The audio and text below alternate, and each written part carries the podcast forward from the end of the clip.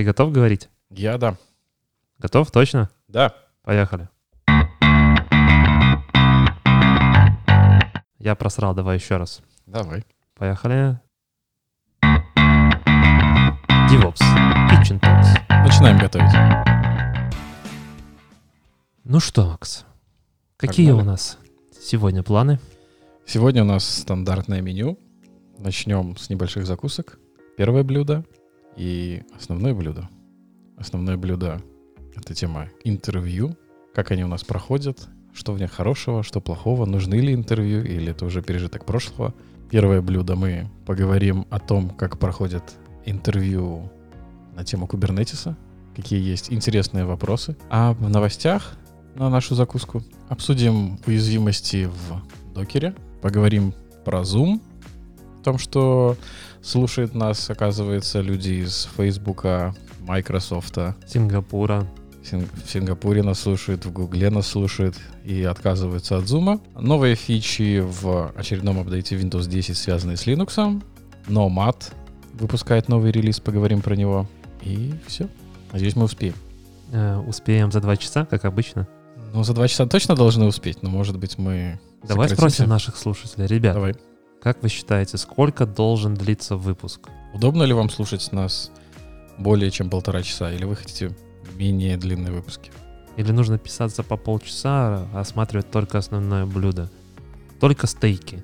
Ничего лишнего. Или делать больше выпусков, в которых сначала рассматривать чисто новости за неделю, а следующий выпуск делать более обширным, более гиковым, более глубоким. Предлагаешь писаться каждую неделю? Можно два раза записаться. За один раз два выпуска записать. Ну, тоже, тоже, тоже вариант, смотри. Почему? Потому что мы можем... э, новости, они как бы актуализированы, а основная тема чаще всего у нас все-таки она не привязана к... Ко времени. Да, поэтому мы можем писать, в принципе, и два. Делить Можем. вообще, просто, просто резать на два выпуска и все. Можем? Ну что, я предлагаю начинать с аперитивчика. Да, закусочки. Докер, докер, докер, докер. Докер. Ты подготовился? Ты прочитал, Стась? Я старался. Старался. Я И ты старался, я, я читал. М? Ну, на самом деле, основное, если пойти... э, ссылки мы, естественно, прикрепим. Вы сможете их са- самостоятельно открыть, почитать. Те статьи, которые мы обсуждаем. Но, если очень коротко, то будьте аккуратны со своими образами, которыми вы используете. И сейчас очень большое количество новых образов появилось, которые стучатся на определенный IP-адрес, и в этой статье вы можете найти, который скачивает скрипт, отключающий SE Linux, ну и, соответственно, ваша операционная система становится более уязвима. И ставит Совсем так. Malware. Не совсем так. А как? Там не с образами дело. Вопрос был не в образах, вопрос был в том, что для каких-то причин люди вместо стандартного, стандартного API докер демона, который работает через Unix сокет, почему-то переходят на TCP сокет для того, чтобы можно было достучаться до докер демона снаружи. И хакеры начинают сканировать на доступность этих API в интернет, находят их, и ты же понимаешь, если ты, у тебя есть доступ к докер демона API, соответственно, ты можешь выполнять, запускать любые контейнеры и любые команды. Да, я согласен, но тут как бы в целом еще в статье говорится о том, что а, создаются кастомные докер-имиджи, внутри которых вот ребята обнаружили установку скрипта DSH, SH, через который вот отключается SE Linux и устанавливается кин, кинсинг malware. Для того, чтобы крипту майнить. Все еще популярно в это время? Ну да. Биткоин падает, а значит нужно больше биткоинов. Если я правильно понимаю, то каждый следующий биткоин все сложнее и сложнее добывать. Ну, наверное, я никогда не пробовал. У меня не было ферм по добыче биткоинов или эфира или еще какой-нибудь валюты. Может, я потерял что-то? И ты не планировал даже? Нет. Хм. Я не такой инвестор хороший. Ну и плюс к тому, что он отключает SE Linux, он еще смотрит э, ваши SSH-ключи, смотрит ноун-хосты, пробует туда подключиться и там еще раз плодится. Да, есть такое. Поэтому будьте аккуратны, когда вы переключаете стандартные настройки докер демона, когда вы меняете схему работы его API. Еще в статье ребята все-таки рекомендуют заблокировать IP-адрес, который там привели в качестве, откуда скачивается данный SH-скрипт. А, еще этот вирус сканирует систему на предмет того, чтобы там не было других малваров или криптопрограмм и отключает их, чтобы не соперничать с ними за ресурсы. Поэтому если вы майните сами, то заразившись этим вирусом, Ваш Ва- майнинг прекратится и ваш будет- прекратится, но нагрузка, по нагрузке вы этого не заметите. Будете думать, что все в порядке, но на самом деле на вас будет кто-то зарабатывать. ваша ферма все по-прежнему будет работать, но вы будете зарабатывать не себе денежку. А ты как считаешь? Вот смотри, у нас э, в Республике Беларусь вот-вот уже должны включить атомную электростанцию. Не подумал все-таки приобрести себе пяток видеокарты и начать майнить? Ты думаешь, это как-то повлияет на цену на электроэнергию? Но мне кажется, да, почему нет? Как э, сейчас достаточно активно становится распространение каждую неделю по одной-две статье про электромобили, про отмену Пошлин. Да, да, но я не думаю, что цена на электроэнергию поменяется при этом. Посмотри, у нас цена на нефть как рухнула. Ну, А сегодня сказали, что на одну на коп- одну копейку. копеечку. На одну копеечку, да. То есть цены куп- закупили в России нефть по 4 доллара за баррель, хотя было Нет, 15. не, не, не закупили, а обещ- планируют закупить. Ладно, мы уходим немного в политику, по- Да. пошли дальше по новостям. С этой статьей еще что-нибудь есть добавить?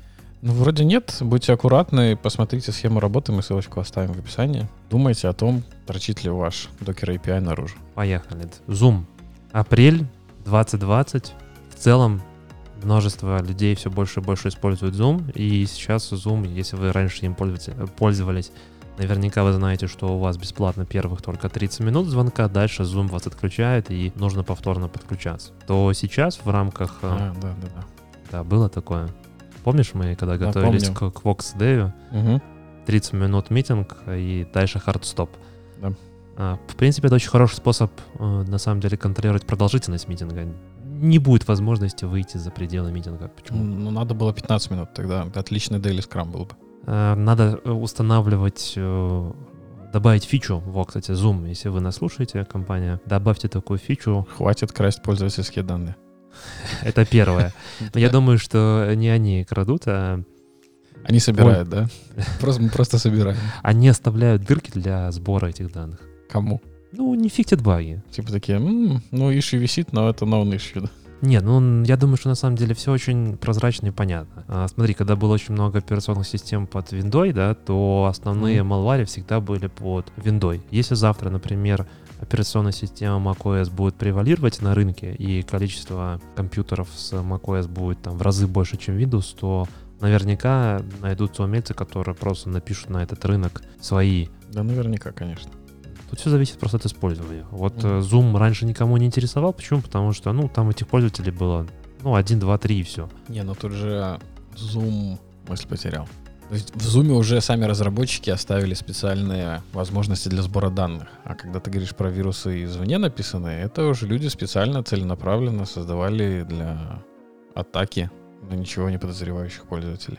Причем я смотрю, что помимо перечисленных уже выше нами компаний, даже SpaceX пользовался Zoom и теперь от него отказался. Ну, давай по статье. Смотри, у нас, получается, Google сказали, что все, ребята, хватит пользоваться этой штукой. Ну, я вообще не очень... Очень странно, почему Google Да, не пользовал Hangouts. свой. Да. Ну, вот я работаю с Гуглом, ребята, если делают митинги, они всегда их делают в Hangouts, кстати. Но странно, почему Zoom. Мгм. Ну, воз- возможно, кто-то там в каких-то частях, подразделениях использует и в качестве этого. Ну да, SpaceX. Еще я слышал на этой неделе ребята Сингапура, тоже сейчас что все перешли на онлайн, Мгм. в том числе закрыли школы, и образование не останавливается, продолжает онлайн. И учителя создают уроки ви- видеоконференции в Zoom. И уже были случаи, когда незнакомые мужчины подключались Мгм. и, ну скажем так, вели себя недостаточно адекватно. Чат-рулет вспомнился. А, Ну, Что это такое? чат-рулет Да.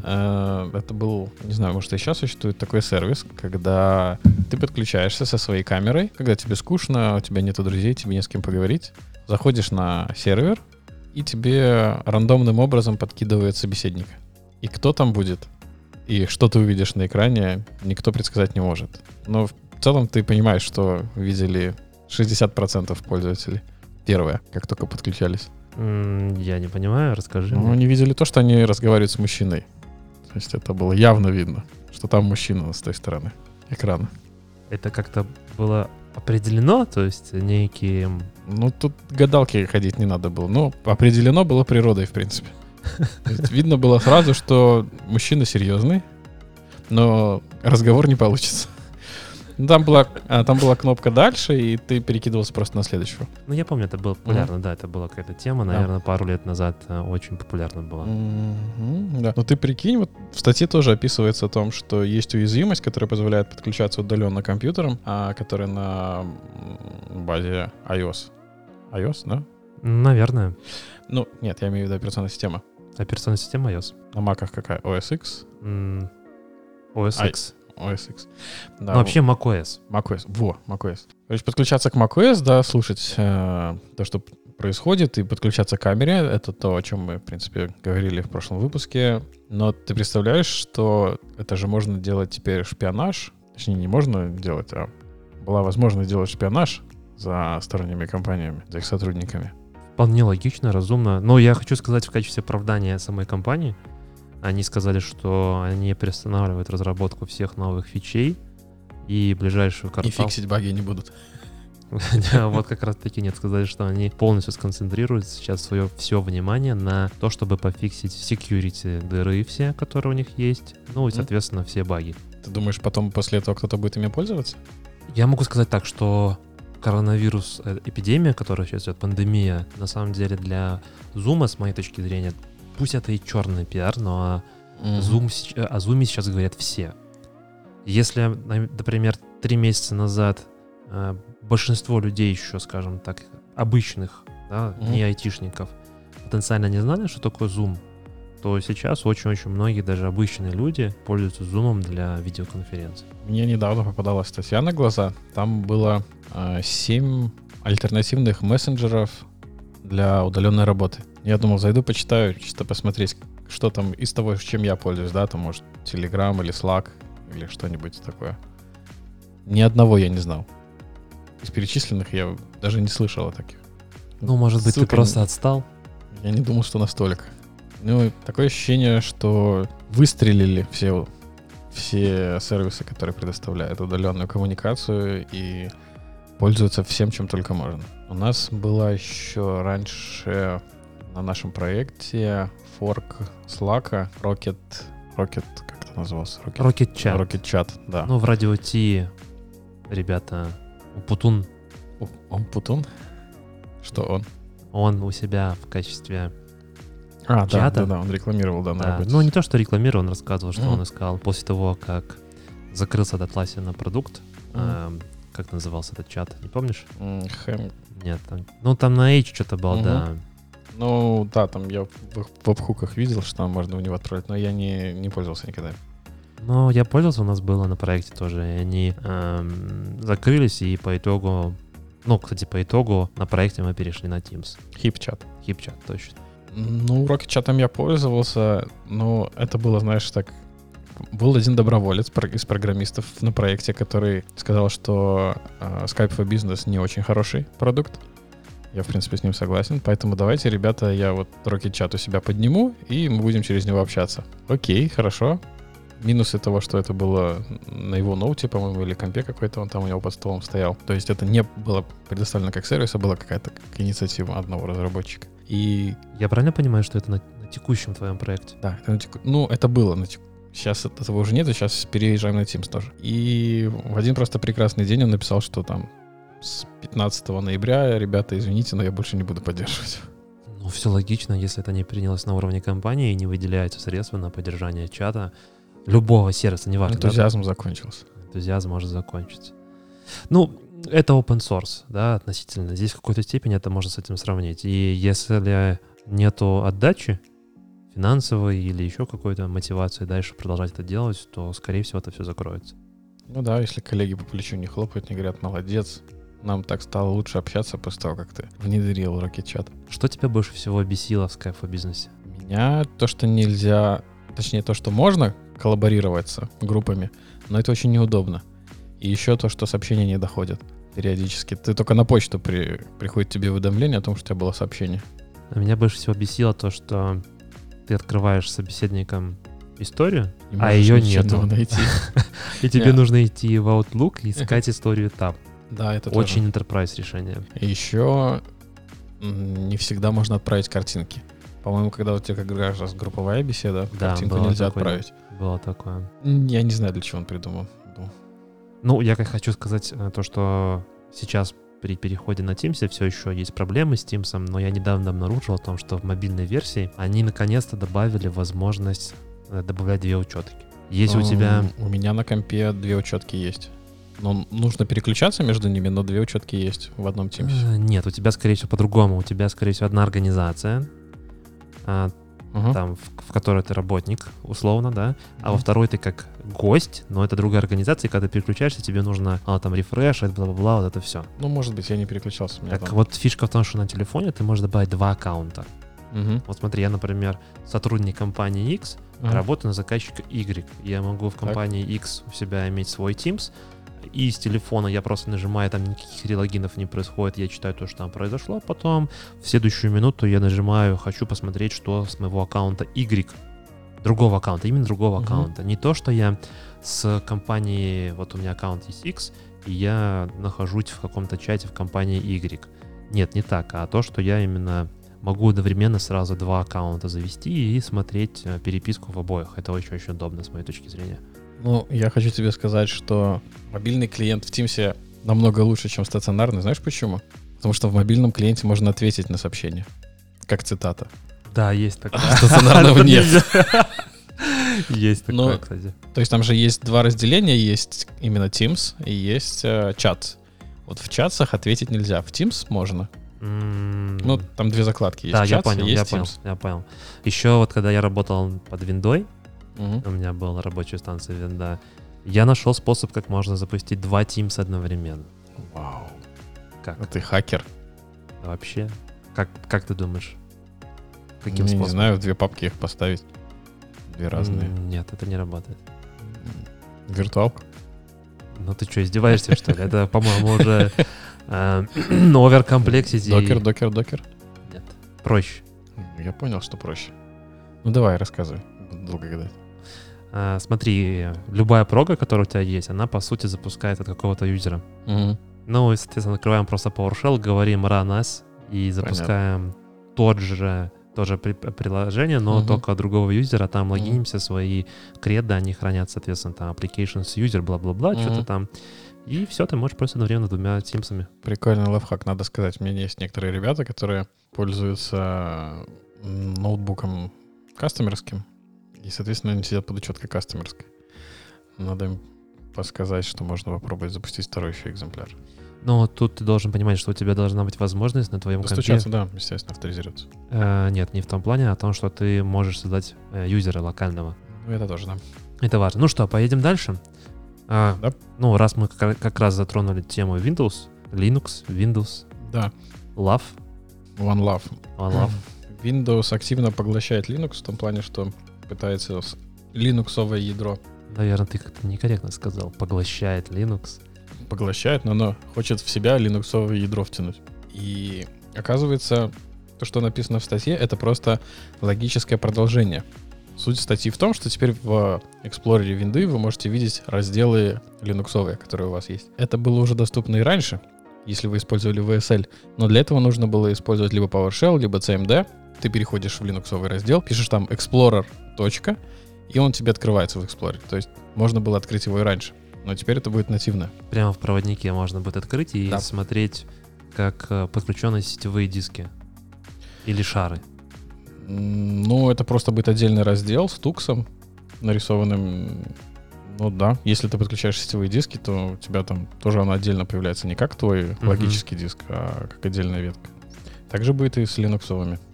Ну, я смотрю, что все больше и больше. А Я думаю, адаптация идет к тому, чтобы ты мог довольно свободно делать разработку использовать VSL на полную мощь. Не это, ну, то, есть то, что раньше было, да, тебе надо было какой-то файлик скопировать. Тебе Мгм. приходилось идти и это делать Мгм. там через командную струку. Ну, я уверен, что наши слушатели только э, не выходят из терминала, вопросов нет. Но если мы говорим там про обычные кейсы, то находясь э, в какой-то директории, ты мог взять э, просто папку, в ней файл, скопировать, э, ну, скажем так, как происходит в обычной жизни, да, обычные пользователи. А, хотел сказать, что на некоторых собеседованиях был вопрос популярный, как скопировать файлики с Linux на Windows, если вам нужно. И можно было самые разнообразные варианты предлагать. Да, некоторые говорили даже поднять HTTP сервер и выложить на нем файлики.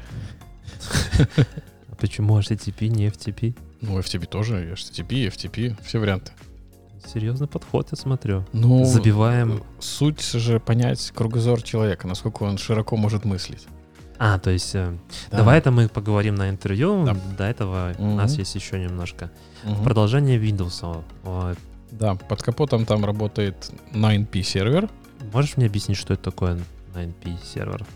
Я пробовал почитать, что это. Это какой-то протокол для распределенных систем, когда твоя а, система основная выступает как клиент, и все запросы проходят через вот этот сервер. Я так понимаю, что когда ты стартуешь свой VSL, то линуксовая подсистема тоже выступает в качестве клиентов, и все файловые операции проходят через этот 9P сервер. И, соответственно, когда тебе нужно что-то считать, Windows может обратиться к нему, получить информацию о том, что находится на разделах Linux.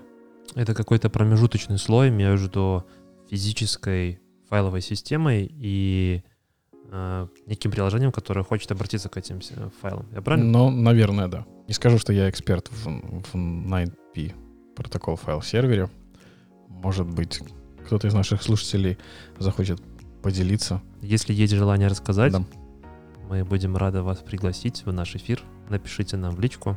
Мы всегда рады гостям. Что еще? Ну, наверное, по этой новости все. То есть изначально я думал, что а, она новая и обширная, но как оказалось, что фича был, уже была встроена в VSL, только для этого нужно было пользоваться командной строкой, а теперь это будет доступно всем ленивым прямо из проводника. Продолжение VSL и э, Windows.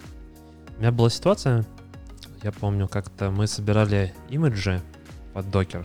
И вроде все говорят, что Docker это супер универсальная штука, которая на одной машине сделал, потом может распространить куда угодно. Но при этом было прикольно то, что когда ты делаешь сборку докера под виндой, нужно не забывать о том, что ты, когда переносишь файлы в систему Docker, ты переносишь ее с NTFS.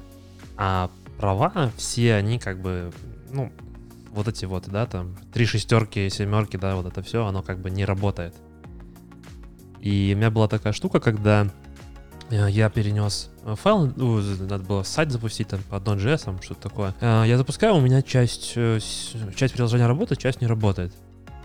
То есть то, что все выкачивалось и там снаружи получалось, в сам докер закладывалось, оно все работало. А то, что я копировал со своей тачки, с виндовой, именно с виндовой, с NTFS в сам докер, оно все ничего не работало. Потому что нужно было, соответственно, выдать правильные права. Почему ты файлы сайта закидывал внутрь докер-контейнера? Компи- э, ну, ну, а как еще? Снаружи подключать как волю.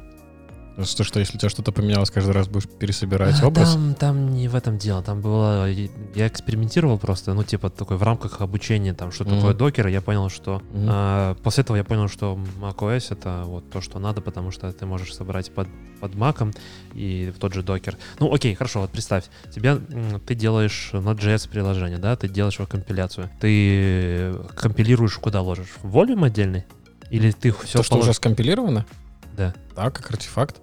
А потом... э, Подожди, а почему артефактом не может быть докер имидж, который ты просто берешь в любое время, в любом месте, нажимаешь докер run и поехали? А так у тебя получается, что тебе нужно сделать докер run там Node.js. В него, скорее всего, еще нужно поставить какие-то библиотеки, dependency, да? Мы по- помним про package.json, который с NPM выкачивает там Ну, миллиард dependency. ну тогда А потом ты только- сразу поставь туда. А почему, Зачем тогда, а почему тогда не поставить код еще свой? Ну, потому что если ты одну строчку кода поменяешь где-нибудь, тебе нужно будет пересобрать полностью весь имидж. Ну, с ты того ж- места, где ты добавлял код. Ну так никакая проблема. Ну, во-первых, а, мы помним о том, что докер с- по, по слоям, да, все делает. Да. И если ты поменял только последний Я же слой, говорю, то- с того слоя, с которого... Да. Ну, в чем проблема? Ну, и в твоем солюшене я вижу... Мне он меньше нравится. Я поясню почему. Потому что если мне нужно будет стартануть что-то, это не универсальное решение.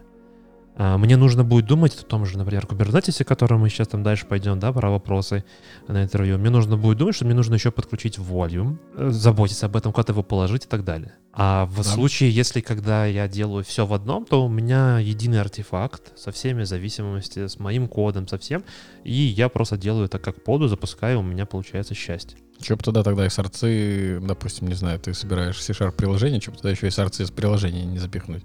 Зачем? Ну как, у Ну, тебя будет ты все уже в одном, Ты уже типа прикалываешься, да? да, уже у тебя будет все в одном. Все туда А. запихнул в один контейнер и вывесил, пожалуйста. Ну, смотри, что такое артефакт? Артефакт — это результат нашей работы. То, что мы запускаем. Бинарник, экзешник, если мы это делаем под видой. Если это там под Linux, это некие бинарники, которые, ну, запускаются там под, под питончик, не знаю, Node.js же, готовое скомпилированное приложение. Зачем? Питончиком бинарника, наверное, не будет. Ну, я, да, условно, я имею в виду, что в целом результат того, что мы Ну, с- Что собираем. ты можешь Зачем? запустить? Да, так вот мой докер имидж это и есть то, что я могу запустить. А получается, что мне для того, чтобы запустить мое приложение, мне нужно запустить отдельный докер имидж, в котором есть установлены все мои dependency, а потом еще не забыть, что мне нужно замаунтить что-то где-то еще лежащее отдельно. Ну, если мы говорим про сайт, то да. Ну, я скажу так, ты, наверное, не собирал Node.js приложение. Наверное, нет. Ну вот когда, Наверное, когда, нет. когда будешь собирать, приходи, расскажешь, как ты будешь отдельно это там все делать, э, я на это посмотрю. Окей, хорошо. Едем дальше. Nomad. Номад. Оркестратор контейнеров. М, Вот и нет. Нет? Нет. Оркестат, оркестратор нагрузки. М, поясни. А, Они не позиционируют себя как оркестратор контейнеров по той причине, что они могут работать не только с контейнерами. Они поддерживают работу с виртуальными машинами. Ну, они это в смысле HashiCorp и Nomad, как их продукт. Поддерживают работу с виртуальными машинами и поддерживают работу просто с э, бинарными файлами, уже скомпилированными. А, В чем оркестрация? Можешь пояснить мне? Ну вот, например, у меня есть виртуалки. Э, Я просто... Для меня слово оркестрация сразу приходит на ум это Kubernetes. Мгм. И Вот, Там- наверное, поэтому они и не используют его как контейнерный оркестратор, а как оркестратор нагрузки. И я а, посмотрел только один пример, там был пример с контейнерами, но могу пофантазировать, как это выглядит виртуалкой. давай. А, у тебя есть а, файлик, у них они называются, по-моему, job. Это что-то типа манифеста в Kubernetes. А, там ты описываешь, какой драйвер ты хочешь использовать. Этот драйвер это будет либо твои контейнеры, то бишь докер, либо это будет виртуалка QEMU, а, либо это будет э, бинарь. Я не помню, как он как называется этот драйвер. И дальше ты описываешь, что ты хочешь делать. И То есть я создаю некую джобу для Да. номада. да, А, В этой джобе я описываю прослойку, с чем я буду взаимодействовать. да, Грубо говоря, драйвер взаимодействия с чем. Да. Как, как- точнее, каким объектом я буду управлять. Ну, вот, например, когда ты используешь Vagrant, да, Мгм. ты можешь там указать под капотом, что ты хочешь использовать. Э, VirtualBox или Hyper-V, Мгм, да, я мгм. так понимаю, что Nomad работает примерно точно так же. Ты указываешь, что ты будешь работать с виртуалками и с какими.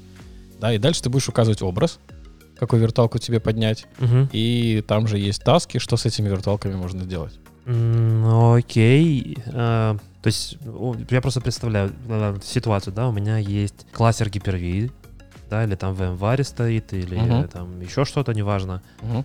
а, Xen-сервер какой-нибудь или КВМ и так далее, неважно. И получается, что я номаду должен скормить неким образом а, аутентификацию в этом, на создание этих ресурсов в виде виртуальных машин. Скорее всего, да. Ну тогда да, это не оркестратор чего-то там, это оркестратор нагрузки, я согласен в этом случае. Потому что если посмотреть на концепцию Kubernetes, то Kubernetes ты скармливаешь просто виртуалки, а внутри них у тебя уже есть там нод-пулы, да, это твои виртуалки, это worker ноды. Есть, естественно, мастер, который контролирует состояние этих вот worker э, нод. И если тебе нужно больше, то ты добавляешь там еще, например, виртуальную машину. Но чаще всего это тоже взаимодействие происходит там через API с клаудом или через API с тем же VMware, чтобы поднять еще одну виртуалку и добавить это в, в большой кластер. В этом случае, то, что я слышу, я просто говорю, мне нужно три виртуалки, и Номад создаст три виртуалки. Правильно я Да. понимаю? Да. М, В Nomad немножко другая архитектура. У них только один бинарь есть. И этот бинарь может выступать в трех состояниях. Ну, смотри, окей, а как мы будем решать э, такой момент? Ты меня сейчас спрашиваешь, как эксперта по Номаду. Я посмотрел только один... Ну, давай пофантазируем. Интроролик. Давай, по- давай пофантазируем. Ну, давай. Э, Я поднимаю приложение. Ну, мы помним то, чтобы приложение было отказоустойчивым, мне нужно минимум три копии. Да. А, Как он поймет, что эти виртуалки или контейнеры Мгм. создались на разных хостах? Например, в случае Kubernetes есть э, скедулер и контроллер. Которые выполняют эту роль, да, и ты можешь распределить, у тебя поды будут распределяться Я согласно э, ну, отказоустойчивости. И там Мгм. идея в том, что, например, если у тебя приложение состоит из пяти подов, и у тебя есть пять э, worker нодов, то у тебя может упасть до трех worker нодов, до Да. четырех точнее. Да. И что он сделает? Приложение все равно будет продолжать работать. Ну, у Ну, тебя хотя бы- останется две. Да?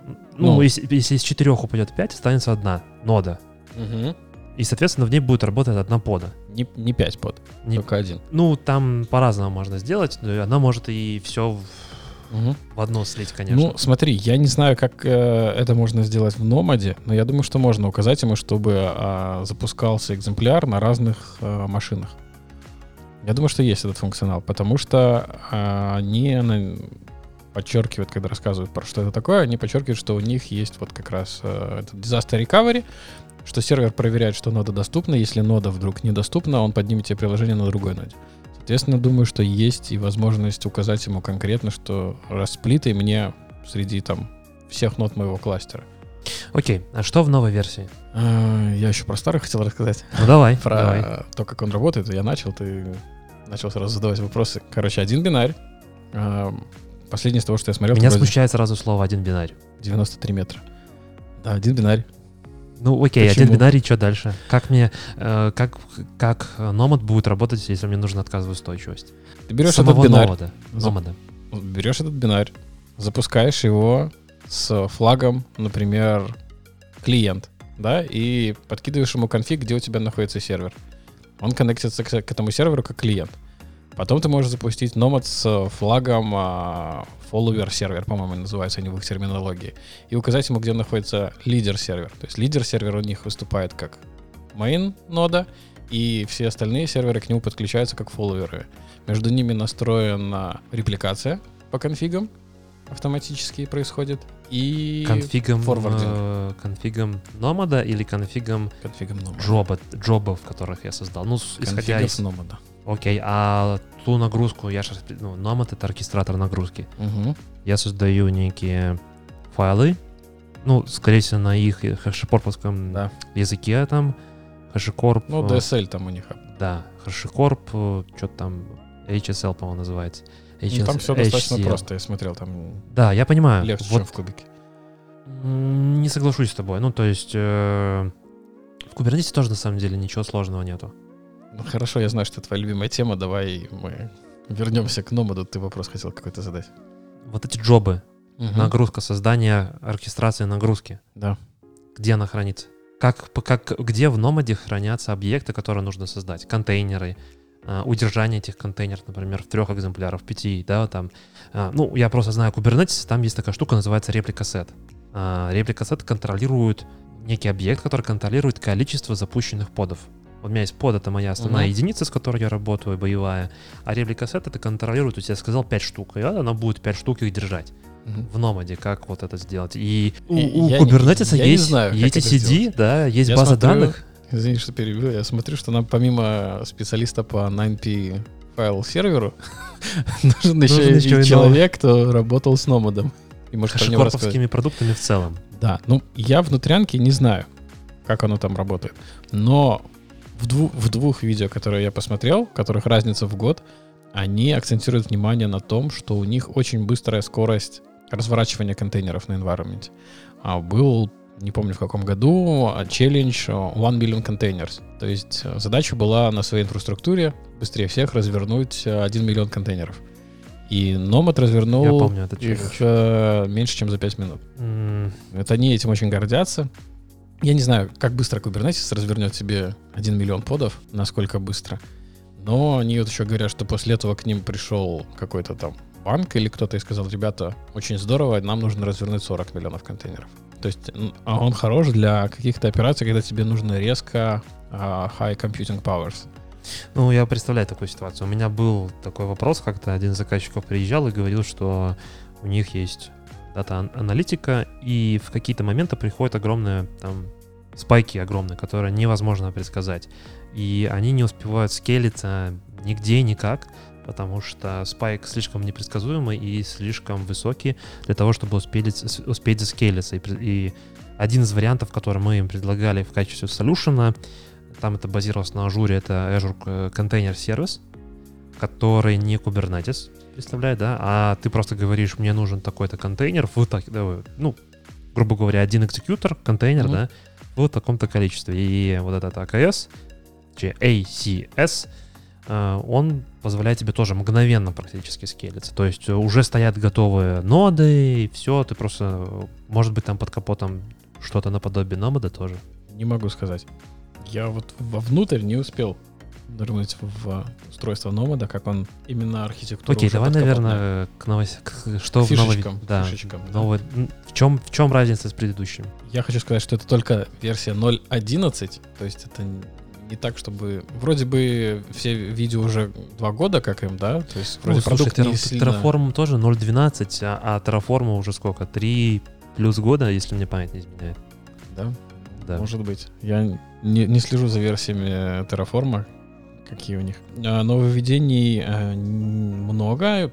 Ключевые из них, которые подчеркивают, это а, контейнер Storage Interface. Насколько я понял, теперь ты можешь подключать сториджи из разных источников. Например, у тебя есть VM, ты можешь подключить S3 Bucket внутри виртуалки каким-то образом. Ну, в принципе, понятно каким. Но навряд ли ты подключишь S3 Bucket, это как внешний сторож, ты сможешь просто взаимодействовать с ним. Также они добавили автоскейлинг. То, что, я думаю, в кубике есть... Э, ну, ты сейчас меня поправишь, есть ли этого или нету. То есть, допустим, ты задаешь, что я хочу, чтобы у меня было минимально 5 а, под, ну, не под, а контейнеров, да, допустим, запущено максимально 10. Но если ты можешь сделать query в какой-нибудь мониторинг-систему, они говорят, что сейчас они поддержат Prometheus, запустить какой-то select там, и если у тебя нагрузка выше, то давай мне не 10, а 20 контейнеров. Mm, ну, такого я, если честно, не знаю. Есть э, horizontal pod scaling в Kubernetes. В какой-то степени очень-очень похоже, но там просто по лимитам. А скажи мне, в Kubernetes апдейт стратегии какие поддерживает? А, из коробки. Ну, из коробки, по-моему, rolling update угу. только. Ну, а если мы говорим про этот. Ну, а дальше там тебе поверх... Ну, что, что такое апдейт, да? Nomad чем... поддерживает все. Rolling апдейт, Blue Green и IB. Canary. И Canary, да. Ну, Blue Green, IB одно и то же, да. Canary. Ну, смотри, э, если говорить про Kubernetes, поверх Kubernetes для взаимодействия с твоими сервисами, тебе, подами, тебе нужно ставить некий сервис, Ingress. И здесь приходит на, на поле битвы, да, э, Istio, например, или Linkerd, Envoy, короче. Envoy это, по-моему, ну, не помню, Linkerd используется Envoy или нет. Ну, в общем, появляется сервис Mesh некий. Я подозреваю, что у Nomad что-то похожее тоже где-то там должно быть. Ну, Nomad плотно интегрирован с консулом для сервис Discovery.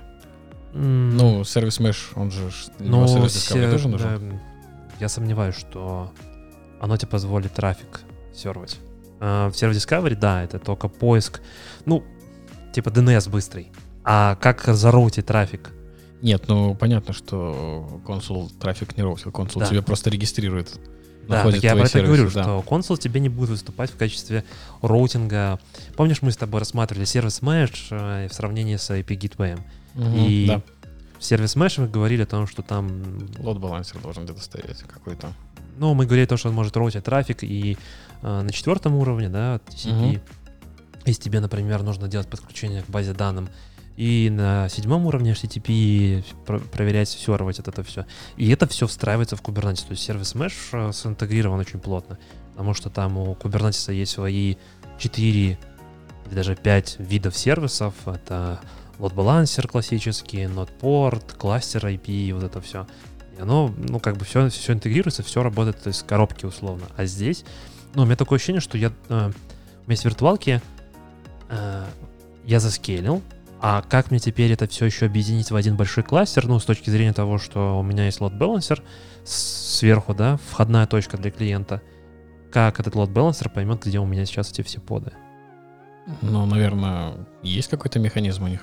Но я вот не досмотрел до той части, как load балансить. То есть я остановился на том, как можно сделать динам- динамический порт для каждого поднимающего. Они в примере в ролике поднимали uh, Hello World э, сайтик, на котором просто писалось, какой у тебя айпишник, какой порт, на котором работает.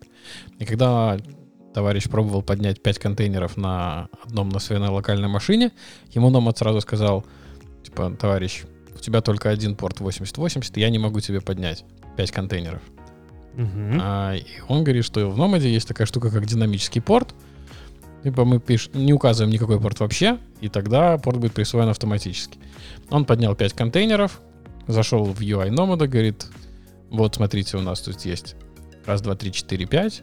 Можно по каждому из них перейти, там после 30, 30 тысяч, кон- 30 тысяч диапазона порт был выбран для каждого из поднятых контейнеров. Он говорит, ну, типа, это неудобно для того, чтобы это было как-то собрано в одном месте. Давайте перекрутим а, Консул. консул.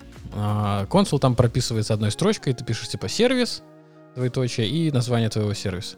Все, и в консуле автом... а, то есть Nomad под капотом сам определяет, что у тебя на локальном инстансе стоит э, сервис Discovery консуловский, но я думаю, что можно указать и если он где-то в стороне стоит. Но по умолчанию так понял, что он ищет на локал-хосте. В консуле автоматически появляются все эти поднятые контейнеры, все их видно оттуда. Как дальше лот-балансинг делать? Наверное, в следующих минутах видео будет рассказано, но я не досмотрел. Как говорится, подписывайтесь на наш канал, ставьте лайки, звоните в колокольчик. В следующем выпуске мы вам расскажем, как это дальше все-таки работает. Как балансировать трафик в Nomad, используя консул или нечто еще. Еще, да. Да. Третья фича, которая появилась, это Task Dependency. Как я уже говорил, что у них есть таски, которые можно выполнять непосредственно либо там в контейнере, либо в виртуалке. И я так понял, что они сделали как наподобие Kubernetes в init-контейнеры, да, которые запускаются до загрузки основного приложения. Они Мгм, мгм. ввели какой-то подобный функционал. Но плюс они добавили еще и как бы пост-контейнеры. То есть, если твой инстанс-контейнер умирает, Мгм, что, что ты можешь еще сделать. что-то сделать. Мгм. Да. Ну, прикольно. А, Следующая фича Remote Exec, они ее назвали. По факту это возможность зайти в твой инстанс, будь это виртуалка, контейнер или что-то еще, непосредственно из UI Nomad. То есть ты переходишь на таб какой-то, и он тебя сразу пробрасывает внутрь. Если ты работал с OpenShift, то там тоже есть такая штука. Нет, я не работал с OpenShift. Мне почему-то сразу вызывает ассоциацию, когда мы с тобой рассказывали про Kubernetes 1.18 и а, новый функционал, они там добавили фичу а, дебаг, Мгм. kubectl дебаг, Мгм. Да. который внутри твоего пода, а мы помним, что под это какое-то количество контейнеров, создает еще один контейнер, Мгм. эфемерный, а, поднимается, и ты уже прямо внутри рантайма, ну, мы помним о том, что там namespace, э, network namespace делится, то есть ты все смотришь, а у тебя дисковое пространство тоже полностью делится, и там запущены разные процессы. Ну, потому что в поде может работать там сразу множество, например, какой-нибудь Prometheus стоит в качестве сайткара, там понятно. Istio и так далее. И ты не... Раньше что нужно было делать? Тебе раньше нужно было пересоздавать поду, добавляя туда контейнер, к которому ты мог подключиться, например. Ну, то есть передеплоить. На основной ты не можешь подключиться? Ну, допустим, если у тебя пода, в ней один контейнер, ты что, внутрь Как? него не можешь зайти? Как? Не знаю, kubectl, exec и айдишник пода Нет? минус IT. Нет.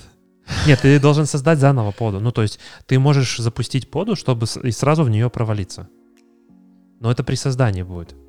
А дебаг как раз и То позволяет. есть зайти в, ра- э, в запущенную поду нельзя? Если ты там поднимешь SSH на 22 порту, конечно, пожалуйста, вперед. Ну, для того, чтобы зайти в контейнер, мне не надо SSH поднимать. Э, Ну, мне кажется, мы чуть-чуть э, пере- перемудрили, давай дальше. Да, ну и последнее, они добавили логирование всех действий. А, Я так понимаю, только в доступной версии Enterprise. Кто что делал, когда делал, сколько делал, зачем делал. Ну, и, как думаю, для- обычно, Enterprise версия непонятно сколько стоит. Звоните в наши сейлы, и мы вам расскажем шестизначные цифры Потянете ли вы? в наши-то дни. Поехали дальше. Да. Kubernetes. Kubernetes Не вопросы. так, не так далеко мы ушли. Ну, я на самом деле предлагаю первое блюдо совместить со вторым, начать в целом говорить об интервью. И вскользь, э, мне кажется, мы можем синтегрировать вопросы по кубернетису, э, если бы разыграть, например, сцену о том, что мы проводим интервью у DevOps-специалиста с фокусом на Kubernetes знания. Я буду тогда интервьюером, потому что я Kubernetes не знаю. Да без разницы. Я думаю, что можно попробовать так сыграть. Макс, я знаю, что ты за последние несколько лет провел достаточно большое количество интервью. За последний год. Год. Да. До этого было мало опыта с интервью. А, с чего ты решил вообще проводить интервью? А, Чтобы учиться. Учиться чему? Учиться разговаривать с людьми, во-первых. Во-вторых, а, расширять свои знания в каких-то тулах. Потому что, когда ты готовишься к интервью, во-первых, ты можешь встретить а, какого-то кандидата с интересным скиллсетом и какие-то тулы, которые ты не слышал. Естественно, тебе нужно по ним что-то спросить, ты начинаешь смотреть, про что эти тулы, как с ними работать. И ты расширяешь свой горизонт. Ну, по крайней мере, у тебя на радаре уже есть какие-то там новые там CI-CD тулы. У меня, я не скажу сейчас пример, приведу. Но вот, допустим, по CI-CD тулам, что я сейчас собираюсь э, изучить, это GitLab. Потому что в последнее время все кандидаты, которые приходят и спрашиваешь, с какими CI-CD вы работали, все называют GitLab. Приходи ко мне, я тебя научу работать с GitLab. Я знаю, что ты работаешь с GitLab на проекте сейчас. Да, уже, в принципе, как мне кажется, неплохо разобрался. Есть еще куда расти, но можно, можно уже поговорить. Я, Ты пайплайны пишешь сам? конечно, А, ну хорошо, потому что, в принципе, как бы по UI пощелкать там UI ужасный, но... и пайплайны ужасные. Самое дичайшее, что меня разочаровало, ну, мы немного прыгаем по темам, но, тем не менее, я просто, меня это рвало, прям, не знаю, все, что возможно. Я делаю переменную, которая, бази- э, которая э, состоит из других еще двух переменных, например, там доллар переменная А плюс доллар Б, да? Потом я делаю переменную D, которая равна доллар С, то есть та переменная, которая была предыдущая, плюс еще что-нибудь. Понимаешь, да, идею? Ну, то есть я делаю Мгм. ссылку на те Мгм. переменные. Оно так не работает. Если ты делаешь, объявляешь переменную, внутри ее используешь переменную, которая состоит из переменных, Мгм. такой уровень вложенности не работает. Ну, не допилили пацаны еще. Не допилили. Э, Это ну, как бы запрос на такой Feature функционал. Да, фичер request уже висит там пару лет. Ну, это нормально, в М, принципе. Не- не- Ненужный, да, такой? Бывает, что фичи-реквесты по 8 лет висят. Вспоминая Дженкинс. Да. Вот. И, соответственно, расширяешь немного свой горизонт, когда ты ходишь на интервью. Плюс а, интересно бывает послушать ответы на одни и те же вопросы. Допустим... а, От разных людей. Естественно, от разных людей, да. А, конечно, я по складу своему не люблю рутину, постоянно одно и то же все повторяющееся, поэтому я на интервью стараюсь задавать вопросы разные. Но в любом случае какие-то одни и те же вопросы, они будут Давай поговорим, наверное, э, как вообще ты строишь интервью. Вот э, давай начнем Мгм. с того, что, ну, зададим для наших слушателей, да, поскольку мы DevOps Kitchen Talks, то мы Мгм. говорим об интервью людей, которые занимаются, себя позиционируют потенциально там в кавычках DevOps инженером, или же как мы... Системным инженером, Да, или как- работающим с практиками DevOps. Да, спасибо. Очень правильное определение. А, Давай попробуем, как бы, ну мы понимаем о том, что в практике DevOps и в практике, а, точнее, тулов внутри DevOps очень много. Мне сразу перед глазами а, появляется эта периодическая таблица DevOps, где там Тулов много, но все они в какую-то одну практику могут заехать. configuration management, infrastructure as a code, бла-бла-бла, да. Все Ну, понятно. Их так не, не так-то уж и много, там, наверное, 5-6 всего основных топиков, и из них уже все тулы вытекают. Ну, давай как бы представим, да, я как бы, э, ты интервьюер, да, мы же договорились, что Да. ты будешь меня спрашивать по кубернетису. Да. Я прихожу к тебе на интервью. Из чего твое интервью будет состоять, и почему ты считаешь, что оно правильное? И рекомендовал бы ты кому-то делать так же или же нет? Я не могу сказать, что я бы рекомендовал, но я вот уже провел больше 100 интервью, вроде как бы схема работает. Мой основной посыл на интервью а, не создавать атмосферу интервью. То есть я пытаюсь создать более дружелюбную атмосферу, то есть чтобы человек не нервничал на интервью. То есть Как? я в последнее время стараюсь избегать слова интервью. М, То есть, когда человек приходит, я не говорю ему, мы сегодня собрались, потому что чаще я с кем-то еще, у меня есть со- свой интервьюер. Я не говорю, что мы сегодня собрались, чтобы провести техническое интервью. Я говорю о том, что мы собрались сегодня, чтобы поговорить о тебе, о твоих достижениях, о твоих скиллах, с чем ты больше работал и все такое. Мне кажется, что когда человек слышит интервью, слово, для него это больше стресс, чем ежели это просто как разговор между двумя коллегами. Поэтому на протяжении всего интервью я стараюсь создать более расслабленную атмосферу. Структура интервью, она, в принципе, достаточно шаблонная. То есть сначала я представляю сам, говорю, кто я, откуда я, а, с чем я в основном работаю, с какими тулами, а, и с какими тулами работаем мы в компании. После этого я спрашиваю товарища, который пришел, рассказать о его опыте. Какие тулы у него есть в бэкграунде, какие у него есть достижения, или наоборот, какие у него есть фейлы, как он с ними справлялся. Во время того, как он мне рассказывает, я делаю пометки о его основных скиллах, которые он упомянул, и смотрю, насколько они матчатся с моими приоритетами. То есть у меня есть приоритет, который я, допустим, спрашиваю обязательно, есть те, которые я готов выкинуть и не спрашивать. И потом строю интервью уже исходя из его ответа. Читаешь ли ты CV до того? Пробегаюсь, да. Но я перестал верить CV, потому что зачастую много скиллов там засунуты только потому, что человек когда-то что-то почитал. Ну или, наверное, человек когда-то работал, и я помню тоже на одном из подкастов, как-то мы с тобой обсуждали, тоже немножко затронули тему интервью, и ты говорил о том, что человек сказал, я помнил, я знал, точнее, я знал это, но это было год назад. Я это знал, но забыл, что... Ну, мне, мне почему-то в голове отложилось, как ты рассказывал, как чувак, он, по-моему, сдал сертификацию, там, по-моему, обсуждали на выпуске, зачем нужна сертификация, помогает ли она при прохождении интервью в том числе. Вот это все. И а, у тебя на интервью был чувак, который был сертифицирован в ВВС, по-моему, а последнее время он не работал с ВВС. И ты у него спрашивал вопросы из экзамена, грубо говоря, да, то есть те, то, что он должен был знать, чтобы пройти эту сертификацию. И он сказал, я это знал год назад, когда сдавал эту сертификацию. Мне, мне почему-то это очень отложилось, и я понимаю том, что это твоя версия э, точка бла-бла-бла что-то минус один, предыдущая, да, и как бы ты все равно скилл это списываешь, приходишь, а по факту этого скилла-то и нет. Да, ну я немного поправлю, это было не мое интервью, это было э, интервью моего коллеги, которое я просматривал на предмет того, как ему помочь улучшить свое ведение интервью. Вот, но там меня это зацепило, этот именно момент. То есть ну, это за, запись была.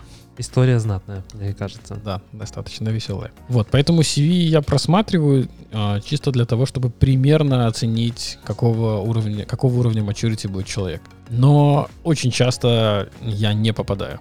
Например, у меня был в практике случай, когда я беру CV, вижу в нем, что 20 плюс лет в IT. И я такой сижу и думаю, блин, и о чем я буду с этим человеком разговаривать? А ты всего лишь там 7 лет в IT. Ну, да, допустим. И... Ну, если наши слушатели не знают, у Максима всего лишь 2 года опыта. Да. Production опыта. Но вообще в IT он 7 лет. Ну, 12. 12, простите, 12. Ну, будем считать, что 2. Я... Мне так больше нравится, что 2 считать. Так больше прощают. фейлов. Часто бьют? А, ты часто фейлишь? Я не фейлю никогда, только с бэкапами. Ага, ты не делаешь бэкапы. Да, я учусь. Учишься делать? У- учусь, учусь заставлять себе делать бэкап. Капец. Да. Так вот, 20 а, лет опыта у человека было. И я думаю, ну, сейчас он меня размотает полностью по тарелке интервьюеровской. И что я у него буду спрашивать? Но по факту оказалось, что человек все эти 20 лет работал только с Active Directory. И все. Ну, значит, он эксперт в Active Directory. Ну, он-то эксперт в Active Directory, но больше ни в чем. Ну, это, знаешь, я вспоминаю, когда ты на заре своей карьеры, ну, точнее, даже не на заре, когда я развивался, там, стал уже синьором, думал дальше, куда мне расти, чем мне заниматься. Как раз в тот момент я начал сдавать сертификацию, и у меня попалась на глаза одна замечательная статья. И там чувак говорил о том, что можно выбрать два направления по факту. Первое — это быть узкоспециализированным специалистом. Вот, например, Active Directory, да, или Directory. А, знать его вдоль и поперек, то есть быть спецом, круче которого, да, ну, единицы будут сравниться с тобой. Но, но, спрос на таких специалистов, он будет очень узким. Но ты можешь требовать там, ну, огромное количество денег. Ну, потому что ты, скажем так, один на там сотни тысяч, например, там на тысячи людей, которые знают на том же уровне. Угу. Другой вариант — это T-shirt модель. А другой вариант — это когда ты растишь не вглубь одну технологию, а расширяешься еще и в ширину. Ну, Везде как... по чуть-чуть. Вот тут важно, мне кажется, вот эту пропорцию оставлять. Потому что мне иногда есть ощущение, что люди, когда говоришь про t-shirt модель и говоришь, что ты должен знать и в ширину много, по факту они знают только маркетинговые, э, маркетинговые материалы. То есть уровень глубины настолько маленький, что у тебя получается такая огромная крыша, а внизу вот такая маленькая копеечка. Фундамент небольшой. Да. Ну, я хочу дополнить, что не эксперт был человек в Active Directory. На самом деле, там была девушка. Это было мое первое интервью с кандидатом девушкой. Это добавляло еще. Ты нервничал?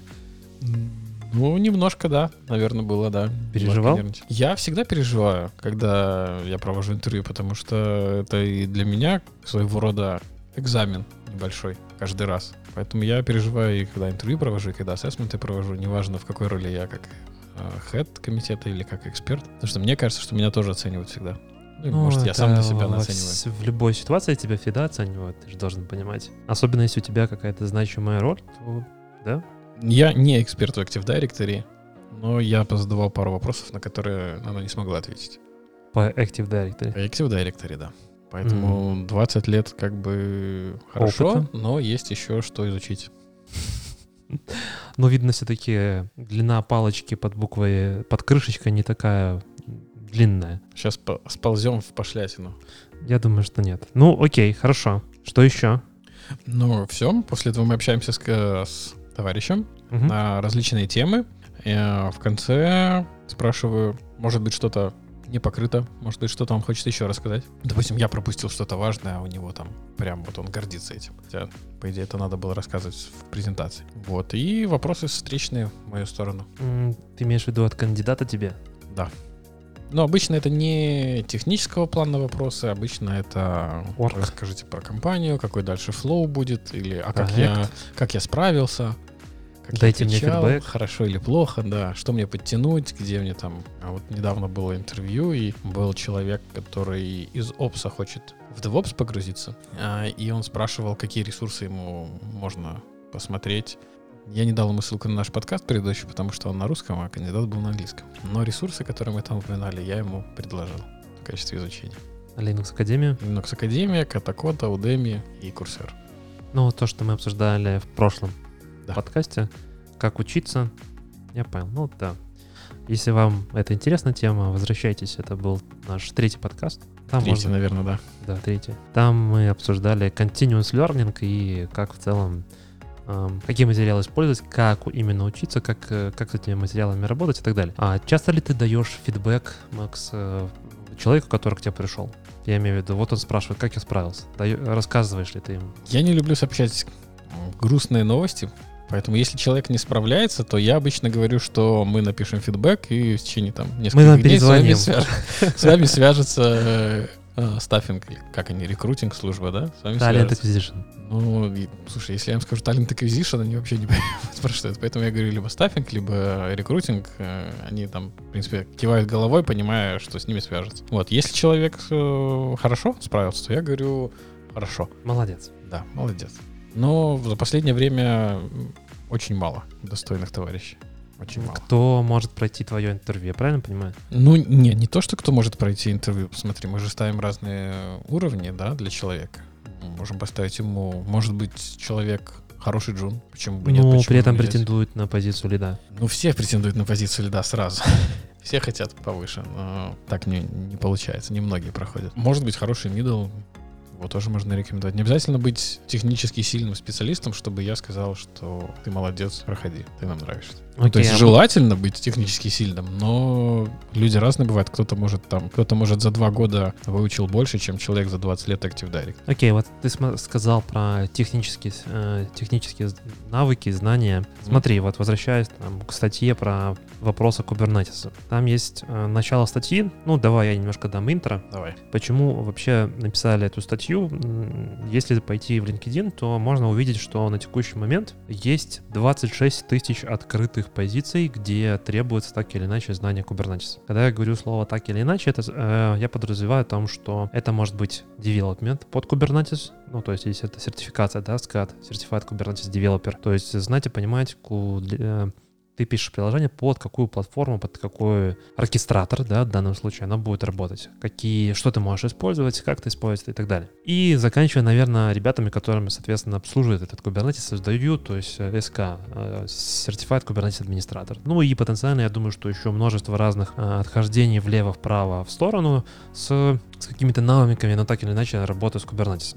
И эти 26 тысяч позиций приводит на ум в том, что, ну, наверное, много людей, которые приходят на интервью, и надо спрашивать что-то про Kubernetes. И ну что, раз так много позиций, то ценность Kubernetes, она немножко ниже, чем других слов. Ну, вот мы говорили про узконаправленность. А, да. 26 тысяч — это достаточно большая цифра. Кажется ли тебе, что важность Kubernetes тогда размывается? Я с тобой поспорю, и хотел там продолжение Nomad. Вчера, когда я тоже готовился к нашему подкасту, я читал тоже про Kubernetes, и если пойти погуглить оркестраторы контейнеров других и там запросы, да, в Гугле в целом, как а, оценивают популярность того или иного сервиса, э, продукта, то можно увидеть, что Mesos, Nomad, они как бы, ну, скажем так, в десятки-десятки раз ниже, чем Kubernetes. И все сейчас считают, что Kubernetes это стандарт де-факто оркестратор для контейнеризации. Я не говорю там для докера, я говорю для контейнеров. И про количество позиций я говорю, э, это еще подтверждает как раз тот довод о том, что Kubernetes с каждым днем становится все больше и больше вот этим стандартом э, для развертывания твоего приложения. Если раньше, например, там мы делали LAMP Stack шел, да, Linux Apache, э,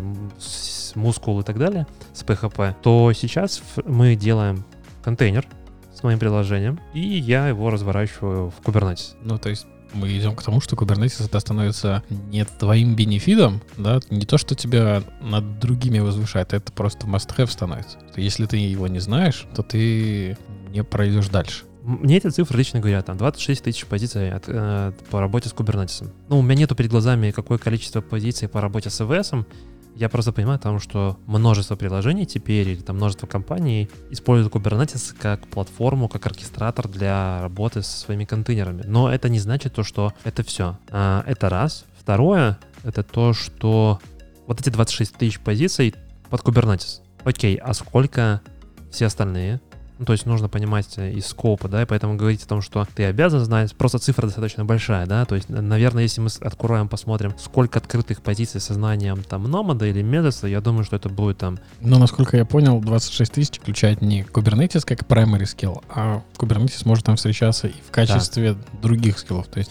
Ну, входит в список требуемых скиллов. А, это не значит, что, что ищут только Kubernetes специалистов, то есть э, один primary skill, там, Kubernetes, но нет, это, это может быть я не знаю, там, фронтенд Java developer, э, JavaScript developer с, со знаниями Kubernetes в том числе.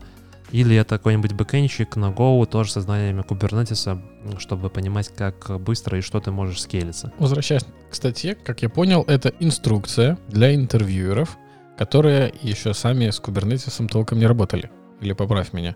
Ну, в целом и да, и нет. То есть эта статья рассказывает, какие вопросы можно задать. Они, ребята, понимают, что очень круто, если приходит кандидат со знаниями Kubernetes с опытом, но в то же время они прекрасно понимают, что технология еще достаточно молодая. Сколько лет? Ой, ну мне сложно сказать. Я помню первое упоминание э, Kubernetes 3 или 4 года назад, э, но production, хороший такой действительно продакшн, она, ну, все еще молодая относительно. Ну, если мы будем говорить и сравнивать, например, там с AWS, то явно Kubernetes там очень молодая э, технология. 2014 год, первый выпуск. Ну, то есть 6 лет, в принципе, э, это многовато относительно, да, для, наверное, какой-то технологии. Но я думаю, что если посмотреть на тот ну, же... Это tool. Tool, да. Tool, который под собой создал, на самом деле, достаточно большое э, движение относительно, ну, как бы... Э, направление. Паттер, да, направление, принес свои паттерны, принес другое мышление там по разработке, по деплойменту и так далее. Окей, хорошо. Ну, и тут ребята, если говорят о том, что э, есть разный уровень, как определить э, знания человека, работал ли он с Kubernetes и какие у него навыки, такие знания остались, даже исходя из того, что можно сказать, что я работаю там три года с Kubernetes, но там ребята предлагают начинать с простых вопросов. Самый простой вопрос. Вот возвращаясь к теме интервью, да. ты как вопросы задаешь? Ты начинаешь со сложных, а потом скатываешься вниз? Или начинаешь с простых, а поднимаешься вверх по сложности, чтобы определить уровень человека? Ну, смотри, э, если я провожу интервью, то я еще понимаю, ну, нужно как бы сразу говорить о том, какой уровень человека. Если это архитектор, это одно. Если это технический специалист, и он говорит, что он синер, то это немножко другое. Ну, Я, давай... по- я, я поясню сейчас, почему. Если это э, там уровень архитектора э, с достаточно большими знаниями, да, то есть такой мощный чувак, то я могу задать достаточно простой вопрос, сказать, давай представим ситуацию, я разрабатываю такое-то приложение, расскажи, что будет дальше. И вот э, исходя из того, что он рассказывает или она, какой бэкграунд у него есть или у нее, э, что, какие могут быть моменты, проблемы, подводные камни, что нужно сделать и так далее. То есть это вопрос простой, да, относительно, но он очень широкий для ответа. Если это синер чувак, и он, например, приходит и заявляет, что я супер там мощный в кубернетисе, я их там все эти кубернетисы вертел, начиная с там с 0.9 версии и заканчивая 1.18, которая там последняя вышла, то я могу начать, ну, задавать вопросы сразу глубокие, например, и понимать о том, что, ага, вот этого он не знает, п- там, делаем там три шага назад, откатываемся на более вопрос, той вопрос. Там, на три уровня опускаем сложность. Задаю следующий вопрос, смотрю, человек понимает, знает и так далее. Но тут ребята как бы предлагают начинать вот такие с простых вопросов. И говорят о том, что а как развернуть веб-сервер в Kubernetes. А, Я хочу сказать, что этот вопрос, он относительно простой, но в то же время и не такой уже и простой. Почему? Потому что человек может сказать просто запустить контейнер поду, да? Но вот мы с тобой обсуждали про балансировку. Нужно не забыть, что нужно зароутить трафик и вот это все. То есть э, какой-то бэкграунд у человека должен все равно оставаться. Если он на простой вопрос отвечает слишком просто и не пытается подумать шире, в чем какие подводные камни, то тоже как бы показывает о там, опыте человека. Смотри, в статье 14 вопросов, я думаю, мы все их не будем. Ну, не, Освещать. естественно, да. да. Какие э, у тебя нашли самый большой отклик? Какие тебе показались самыми интересными? Ты назови номер, я назову как интервьюер. Прочитаю, в чем вопрос заключается, а ты ответишь. Давай немножко так сделаем. Не те, которые мне понравились. Ну, А те, которые- были, Давай не сложно, а те, которые я считаю, что... а, нужно знать. Да, точно Хорошо. нужно сдать, и те, которые, скорее всего, другой интервьюер их спросит. Хорошо. Назови На цифры. первый вопрос я уже ответил. Я считаю, что он must-have на любом интервью, то есть нужно быть готовым на него ответить. Давайте вопрос номер два. Недалеко ушли. Мгм. Когда вы определяете приложение, что вы выберете между многочисленными Kubernetes нагрузками? Ресурсами. Ресурс, ну, workload. Ну да, Окей. Например, когда вы видите депло... э, что вы выберете deployment, stateful set или diamond set? Э, Ну, тут как бы дается, это самая базовая вещь, да, то есть у Kubernetes есть множество стандартных там ресурсов, э, и можно задеплоить приложение, используя вот этих три основных. Это deployment, stateful set и daemon set. Ну, если вы не работали с Kubernetes, э, и если даже если вы работали, то, скорее всего, вы сталкивались с, деп- с деплойментом. Это как бы самый такой базовый механизм для того, чтобы развернуть приложение. А, Но э, по умолчанию deployment, он не рассчитан на stateful приложение. Stateful мы помним о том, что те приложения, которые хранят свой state в самом инстансе, да, А, например, баз данных. Наверное, не очень хорошо. Можно сейчас, на сегодняшний там, день, можно развернуть э, и через deployment э, приложение типа там Postgres, запи- запихнуть в Kubernetes, и, в принципе, в этом ничего такого плохого нет. В обратную сторону, вот на этот вопрос э, могут задать примерно такой. Можно ли закинуть Oracle в Kubernetes? И вот здесь вот мы говорим про то, что есть deployment. Это будет наше state, stateless приложение. Есть stateful set. Различие как раз, ну, из названия понятно в том, что это с фокусом на stateful уже. Но Мгм. там фокус уже появляется в том, что, во-первых, у нас есть четкий определенный ID наших подов. То есть там, знаешь, когда докер запускаешь, у тебя докер-контейнер, он может запускаться с э, рандомным именем. Ну, там чаще всего какое-то осмысленное имя, там Какое-нибудь животное. да, да, да, да. А здесь уже будет нумерация. То есть там мы сделаем stateful set с названием там а, XYZ. И первый инстанс у нас будет X, XYZ1, второй XYZ2 и так далее. И, соответственно, мы, мы можем хранить свои стейты, то есть цеплять наши диски, храни- хранить наши стейты и так далее. А, и определять, где, в каком количестве этот stateful set будет запущен. Последний diamond set — это когда, например, нам нужно запустить некое приложение, которое мы гарантируем, что оно будет запущено на всех нодах Kubernetes. Классический пример — это а, Prometheus. Нам нужно собирать метрики с каждой ноды в Kubernetes. Мы должны гарантировать о том, что Prometheus будет стоять везде. Ну и Diamond Set из коробки нам предлагает такую штуку. Как ты вообще считаешь, интервью, они еще не жили себя? Нужно ли проводить интервью или лучше, как некоторые компании делают, взять человека на месяц тестового периода, месяц, две недели, и посмотрите, как он будет перформить. Ну, ты знаешь, если человек сейчас работает у другого работодателя, как ты это сделаешь? Ну, если не работает. Давай из простых ситуаций. Человек ищет работу. И вместо того, ну вот я просто интервью- пытаюсь себя поставить на место такого человека, да, и вот я пришел бы в компанию, и мне говорят, давай, чувак, ты поработаешь две недели, даже если мне заплатят за эти две недели. Но через две недели мы тебе скажем, мы тебя берем или не берем. Но ты знаешь, я бы все-таки пару раз подумал, и в эти же две недели продолжал бы ходить дальше на интервью. И я думаю, что я был бы не на 100% эффективен. Тебе легко интервью проходить в качестве интервьюируемого? то я проходил достаточно большое количество интервью и сам провел немалое. И мне кажется, что если мы говорим там про город Минск, то в Минске очень мало компаний, которые в целом могут здраво оценить уровень знаний. А, Почему? Потому что, ну, во-первых, а, DevOps это все-таки это периодическая таблица, и все пытаются бить по технологиям, то есть по отдельному квадратику, не по скопу. Это раз. Второе, то, что в той же статье, которую мы вот сейчас смотрим, там вопросы, ребята говорят, а, что не нужно задавать вопрос вот так вот напрямую в лоб, да, там, как сделать, э, не знаю, там, как склеить две палки, да, а задавать вопрос так, что, а давайте посмотрим на ваш troubleshooting skill или а, в общий бэкграунд, как вы будете думать, решать, как склеить эти две палки. И ты, исходя из своего бэкграунда, даже если ты не знаешь, как работать действительно под капотом Kubernetes, ты сможешь рассказать, как, бы, как ты видишь, как это должно быть сделано. Ну, это один и тот же вопрос, просто заданный Разными способами. разным ракурсом. разным ракурсом, но при этом оно тебе позволяет, если ты не знаешь, да, то есть если человек ожидает, ты задаешь вопрос, как там, не знаю, как, как задеплоишь, в чем различие Diamond сета от Stateful сета, если ты там, ну, условно, не называешь сразу ключевые моменты, то неправильное интервью, вер, а, будет ждать именно вот этих вот сразу ответов. Но э, хороший интервьюер спросит, а как ты считаешь, что это может быть, исходя уже из опыта, человек может объяснить своими словами. Возвращаясь к вопросу о дать человеку две недели попробовать себя, очень многие люди в IT, они интроверты. И для них очень сложно вообще как бы коммуникация с людьми проходить. Хотя когда ты идешь на DevOps, подразумевается, что ты должен коммуницировать много с кем. Но, тем не менее, а, для них интервью — это очень большой стресс. Соответственно, когда Ну, мне кажется, для любого человека интервью это большой стресс.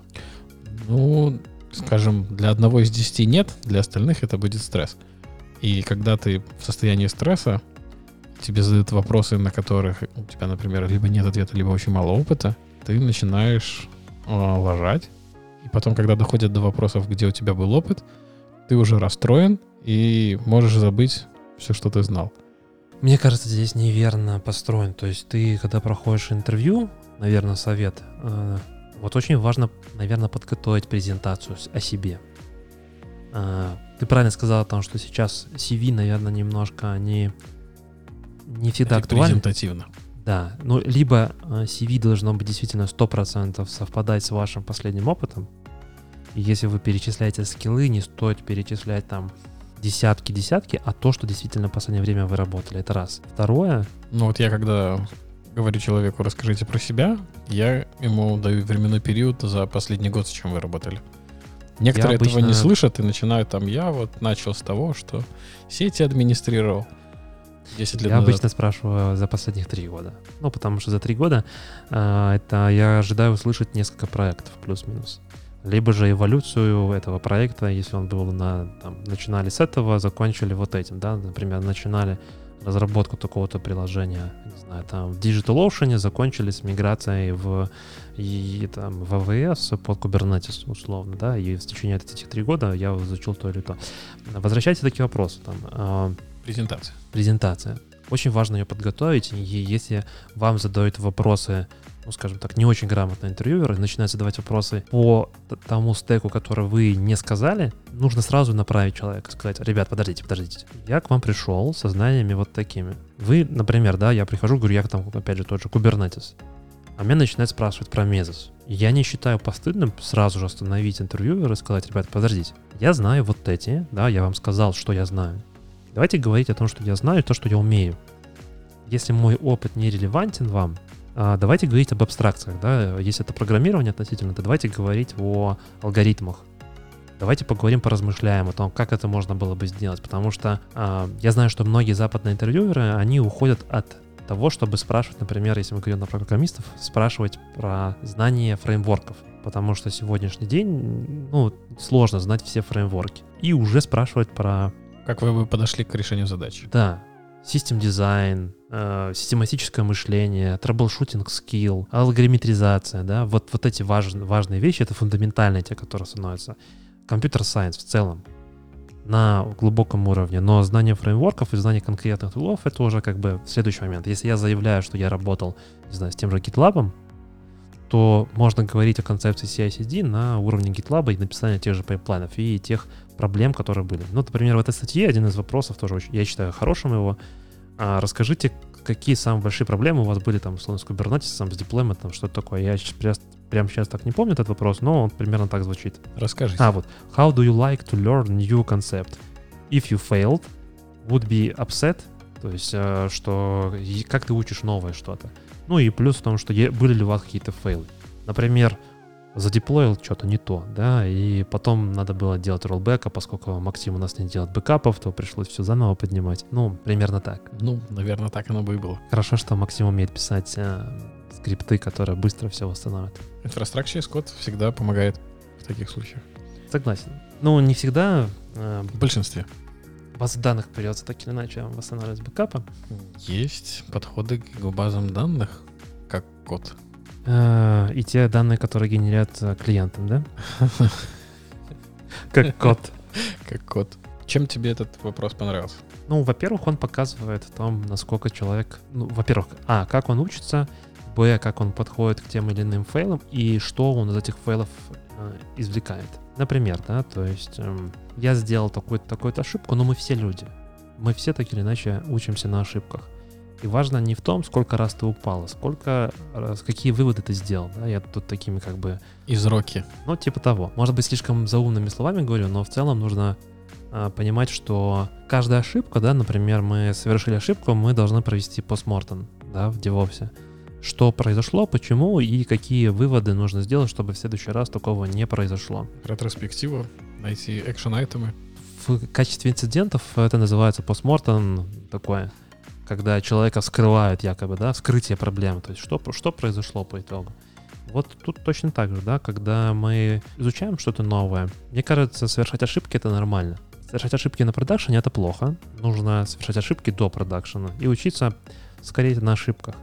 Помнишь, мы как-то, по-моему, даже э, когда в Continuous Learning с тобой обсуждали о том, что э, очень много ресурсов, типа катакоды, которые предлагают тебе... Copy-paste. Ну, да, copy-paste и что нужно в этот копипейст вставлять специально ошибки. Угу. Чтобы люди обращали внимание, что они копируют и вставляют. Чтобы они научились дебажить то, что они делают, и понимали, что, ага, вот здесь вот такая-то штука, значит, нужно делать немножко по-другому. И вот, так, вот тогда ты начинаешь, ну, когда, вот мой опыт показывает, что если ты изучаешь что-то, вот, э, опять же, на сегодня целый выпуск звучит слово Kubernetes, ну, тем не менее. Номад. Не изучаешь номад? Давай я про Kubernetes расскажу. Да, я про Kubernetes расскажу. Я когда его изучал, я пошел по хардвею. Килси Хайтауэр написал инструкцию, как развернуть Kubernetes ну, самым жестким способом. Ты не поверишь, чтобы написанную инструкцию, чтобы завершить, ну, она там такая high-level относительно. То есть не просто топи, тупо копи-паст, да, там есть где копи-паст, но какие-то шаги тебе нужно самому выполнять написано, что нужно сделать. У меня получилось только с третьего раза. Я словил все возможные, мне кажется, ошибки. Я переподнимал там несколько, ну, с третьего раза, с полного, да, от нуля до конца. Но у меня было там такое количество проблем, потому что инструкция была написана на там предыдущей версии, уже вышли новые, уже что-то не работало, что-то поменялось, и вот это все, как бы ты через это все проходишь, и я могу сказать, что эффект результата изучения... Ты он... прокачался. Да. А если бы я бы все Говорит прошел. о том, что нужно писать плохие инструкции, чтобы люди сразу погружались с головой в тул. Нужно специально совершать кое-где ошибки, чтобы люди, когда есть особенно в случае копипаста, чтобы люди все-таки задумались, что они копируют и поправляли. Главное не делать их на Stack Overflow. Да. Так, еще интересные вопросы из статьи? Ну, advanced вопрос, с моей точки зрения, наверное, самый такой прикольный. Это про операторы. Это паттерн в Kubernetes. Э, Кстати, в Nomad операторы, разработанные под Kubernetes, работают тоже. Прикольно. Нам нужно расширить функционал в Kubernetes. У нас есть свои какие-то контроллеры потенциально, да, у нас есть свои объекты, например, там поды, у нас есть реплика сеты, у нас есть э, реплика контроллеры, но мы хотим нечто большее сделать. И вот операторы позволяют это нечто большее сделать. Например, оператор по... Что в оператор может входить? В оператор будет входить наш кастомный ресурс и, возможно, невозможно, а чаще всего какое-то взаимодействие с ним. То есть, что нужно сделать в случае там как, какого, произошедшего какого-то ивента, события и так далее. И операторы позволяют то есть, добавлять не просто некий ресурс, но и свойства к этому ресурсу. Например, я хочу развернуть приложуху, и если у меня произойдет crash, то мне нужно сделать вот то-то, то-то, то-то. Либо же мне нужно там делать бэкапы с какой-то регулярностью, и я могу это включить в оператор. А как отслеживается это? Ну, например, вот crash, да? То есть э, Kubernetes сам Crash, ну, мы помним о том, что в поде, например, у нас есть liveness, readiness проба, и если контейнер там упал, например, недоступно или еще что-то, uh-huh. то а, не просто там делать рестарт, например, и пытаться поднимать. Ну, там по умолчанию идет такая настройка о том, что если у тебя пода упала, оно там через короткий промежуток времени сразу пытается его переподнять, потом этот промежуток удлиняется. Оно это кто? Kubernetes. Угу. Контроллер э, Kubernetes, угу. скедулер плюс контроллер менеджер э, отдают указания кублету, который стоит на твоей воркер-ноде. Это mm агент, который взаимодействует с контроллером, с мастер-нодами, управлять твоими контейнерами. И вот оно пытается поднять его. И где в эту схему тогда встроится оператор? Если тебе еще что-то надо сделать? Ты можешь сказать, что еще помимо того, что просто пытаться поднять поду, что еще, например, нужно сделать. Но это будет на уровне кублета? Или это будет это, на уровне... Это будет на уровне мастер-нода, которая дает указание, что делать кублету. Кублет — это просто агент. Ты ему можешь что-то, ну, условно сказать, сделай мне вот это или то. А, и оператор, оно, оператор, по сути, встраивается в не в сам, ну, не в сам мастер-ноду, Вообще он там поднимается как бы дополнительно еще плюс э, отдельным подом, да, э, для обработки неких там событий, например. Отдельным подом где? В кластере. То есть даже, может, не на той ноде, где мониторируемый, да. скажем так, под. Да. Окей. Ну и под каждый оператор отдельный под поднимается. Допустим, если у тебя там 10 операторов, один там смотрит, что сделал да. мне это при рестарте, да. это там, если в базе там 10 гигов стало, под каждый отдельный будет. Да, Хорошо. И последний, наверное, вопрос, который я считаю, что важно задавать, а, если вы хотите определить, работал ли человек с Kubernetes, это RBAC модель Kubernetes. В целом security. Role-based access? Да. И security в целом, там security сетевая, то есть network policy, например, да, это не очень популярная штука. Не все включают, потому что по дефолту, ну, например, в том же Kubernetes namespace — это логическая изоляция приложений. Но она не физическая. Ну, то есть, а, если я развернул приложение в namespace А, я могу легко пойти в namespace, namespace B. А потом мы накладываем RBAC, кто что может делать с Kubernetes, а Network позволяет нам изолировать уже на уровне сети два вот этих namespace. А как поменять namespace в Kubernetes? Э, зачем? Ну, чтобы перейти в другой namespace. А, ну, ты можешь задать контекст, то есть это в куб конфиге задается. Ну, я лично пользуюсь, у меня стоит утилита, которая называется kubeNS. Это сторонний CLI, который правит а что, прямо с командной строки я не могу перейти в другую? Можешь, но тебе там нужно будет написать такую строку. Ну, что тебе нужно поменять. Вот у меня есть Kubernetes кластер, вот такой-то, я хочу сейчас пойти в такую-то namespace. И там вот такая команда. А Kubernetes это, по сути, просто alias короткий, который тебе быстро показывает, а, какие у тебя есть namespace, б, ты просто говоришь kubernetes и э, имя namespace, в который ты хочешь перейти. Но по факту это просто под капотом алиас, который пишется kubectl, э, конфиг, бла-бла-бла, я уже так на память не помню. Это то же самое, как э, я, например, kubectl никогда не пишу. У меня стоит алиас на букву K просто. K, и дальше что-то пошло. Run get pods. Да, самый классика. Да. Давай, наверное, вернемся к нашему основному блюду. Что для тебя самое сложное, как и для интервьюера в интервью? Может быть, сейчас уже нет, после прошествия там 100 там, интервью, да, плюс. Например, когда ты вот только начинал, что было самое сложное? Наверное, сразу разобрать, понять человека в целом. А сколько у тебя сейчас уходит времени на то, чтобы понять уровень человека? А, ну, зависит от, опять же, претендуемой позиции. Если это сеньор, да, там белорусский синер, да, пусть будем так называть, то, наверное, часа достаточно. Если это уровень архитектора, то здесь нужно, наверное, часа полтора-два. Ну, ты, наверное, очень дотошно спрашиваешь. Потому что я, или у тебя порядок тем не такой, потому что мне, в принципе, 20 а, минут, и я уже понимаю, какого уровня примерно передо мной человек. То есть где-то в остальных тулах он может быть плюс-минус, да, допустим, он в Linux божит, да, но там с Jenkins не работал.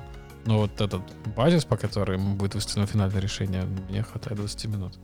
Ну, наверное, да, я тут с тобой соглашусь. Если говорить о такой оценке, то я могу сказать, что во время презентации, когда человек себя уже презентует, рассказывает, что он умеет, что он делал, а, и потом задаю там первые какие-то вопросы, я понимаю, как он отвечает, этого достаточно. Дальше как бы вот э, это мне позволяет сказать, подходит мне кандидат или не подходит. Но понять его там действительно глубину и в то, в чем он специалист, да, заквалифицировать, понять, что да, Дженкинс там эксперт, там AWS, Навайс, там просто поднимал я за два инстанса и все. В Google там вообще не знает Kubernetes, э, слышал от сына маминой подруги и все. Вот, вот на это мне нужно час но чтобы понять, что буду я этого человека харить, да, там, буду я, готов ли я его брать себе в компанию или там в команду, ну, наверное, 20-30 минут первых будет более чем достаточно. Уважаемые наши слушатели, если вы проходите интервью, понимаете, что впечатление о вас складывается в первые 20 минут. Но вообще, если мы говорим про хорошее интервью, да, я э, считаю, что важно также давать возможность, если это какой-нибудь deep engineering позиция, когда нам нужен человек, который умеет писать Ansible код, или человек, который умеет поднимать Kubernetes кластеры, или человек, который умеет, который глубоко знает Linux. Очень сложно это будет узнать на интервью, какие бы вопросы ты ни задавал. Поэтому практическое задание, оно потенциально может раскрыть весь, весь бэкграунд человека. Я, когда проверяю уровень баша, а, я задаю практический пример поправить а, структуру if. У меня есть заготовленный кусок кода, где идет просто condition ифовский баша, и в нем ошибки написаны. И я прошу человека поправить. Всегда интересно, когда человек говорит, ну тут нет ошибок. Давайте попробуем запустить. Оба на не запускается. Нет, ну я больше не про такие практические задания. Я задания на дом, да, то есть там на тест, дней. да, тестовое задание, ну не на несколько дней, ну задание на несколько дней, но на выполнение его там нужно несколько часов, там от 4, ну, окей, там, наверное, на 2, там, до 10. Чтобы Если мне Вася помог его сделать. А, вопросы? Вопросы? Сертифицированный Kubernetes администратор. Это не проблема, Макс. Дальше э, не просто пришли мне свой код, а дальше покажи, расскажи, почему именно так или иначе. Я помню, я на заре своей карьеры тоже проходил такие интервью, мне очень понравилось. Я на самом деле за свои 10 лет там пребывания в IT, наверное, был только на двух интервью, которые вот меня прям впечатлили, и я был готов идти работать в эти компании. И вот на одном из интервью мне как раз-таки дали тестовое задание там на несколько дней, при том, что я помню, я тогда накосячил так неплохо. Мне не дали сорцы, мне дали, мне дали .git папочку. Угу. А то, что должно было быть с сорцами, да, само приложение, мне не дали. И я посчитал, что мое тестовое задание, в том числе залезть э, то, что у гита под капотом, там же но все равно все есть. Если там есть история, то есть там и все сорцы в том числе. Понимаешь идею? Я но потратил... Там, там не только точка гид должна быть. А что еще? Ну, там, наверное, допустим, когда ты создаешь репозиторий, да, то есть объектный репозиторий, то у тебя помимо точка .git там еще objects хранится отдельно. Ну, я помню, что у меня была только папочка .git. И я с этой папочки .git, наверное, три дня провозился, чтобы восстановить сорцы. И только после этого я приступил к фактическому заданию. Я забоялся спросить, чуваки, а где код? Ну, как бы мне показалось, что это и есть мое тестовое задание, что вот... А в итоге? Ну, в итоге я все сделал. Нет, в итоге что они сказали, что они забыли? Нет, да, не забыли. Они сказали, ты что, дурак, что ли? Ты что не спросил? Наоборот, а я говорил... похвалили, сказали, ну, молодец, восстановил. Нет, ну да, они потом таки сказали, но по факту я потратил там три дня, чтобы как-то это сделать. Ну, все получилось, но тем не менее это был неправильный подход. Поэтому... Офер э, не дали. Нет, офер дали. Э, ребята, не стесняйтесь задавать вопросы и по тестовому заданию в том числе. Да, вопросы половина успеха. Надо да, половина успеха это правильно заданный вопрос. Хорошо заданном вопросе половина 50 ответа. Да, процентов ответа. Для меня, например, было самое сложное на тот момент, когда я только начинал э, вести интервью, это перестать себя сравнивать с, интервью, с интервьюируемым. То есть оценивать его по своему собственному уровню. Сейчас я уже, слава богу, переборол это, да, то есть у меня есть ну, какой-то... Мне кажется, это проблема начинающих интервьюеров в целом почти у всех. Ну, может быть. Я ни с кем не обсуждал, проходили ли они через такую фазу или нет, но поскольку много где это подчеркивается, да, то есть в гайдах для интервьюеров написано «не сравнивайте себя с кандидатом, не оценивайте кандидата по себе». Но на самом деле абстрагироваться в первые разы очень сложно. Ну, в целом это логично. Так, мы с тобой уже достаточно много проговорили про интервью и в целом про открытые позиции под Kubernetes и какие вопросы могут задавать. Я предлагаю засуммировать. Смотри, что мы с тобой успели сегодня поговорить. Какие советы бы ты дал как человеку, который приходит на интервью? Готовьтесь. Подумайте над тем, что вы будете говорить в качестве self-introduction. Потому что в большинстве компаний это однозначно спросит. Ваш опыт, и он должен быть релевантный. Подчеркните то, с чем вы работали больше, то, с чем работали меньше, например, лучше не упоминать, потому что вас могут начать в это спрашивать, и вы поплывете и сами расстроитесь впечатление о себе портите. Не опаздывайте на интервью, потому что у всех графики, у всех есть сторонние митинги, под вас специально выделили слот, и вас ждут. Не стоит опаздывать. Ну или хотя бы звоните, предупреждайте, что вы опоздаете там по той или иной причине, или спрашивайте, можно ли перенести. Ну, всякие ситуации бывают, я просто ну, Бывает, да, бывает да. разное, но да, предупреждайте заранее о том, что вы опаздываете или вообще не придете. Потому что бывает такое, что ты приходишь на интервью, а кандидат не приходит. А потом вызваниваешь, а, а он говорит, а я забыл. Да. Или а мне ссылка не пришла. Красота. На интервью. Да. Если вы не умеете спорить, не спорьте с интервьюером. Потому что чаще всего конфронтация будет не в вашу пользу. Даже если вы переубедите человека, все равно у него может остаться на вас э, зуд, скажем так, и это будет не в вашу пользу. Я бы тут только, наверное, добавил, только если вы не чувствуете, не понимаете, что человек этого от вас хочет. Посмотреть, как вы можете других убеждать в правоте своего решения, например.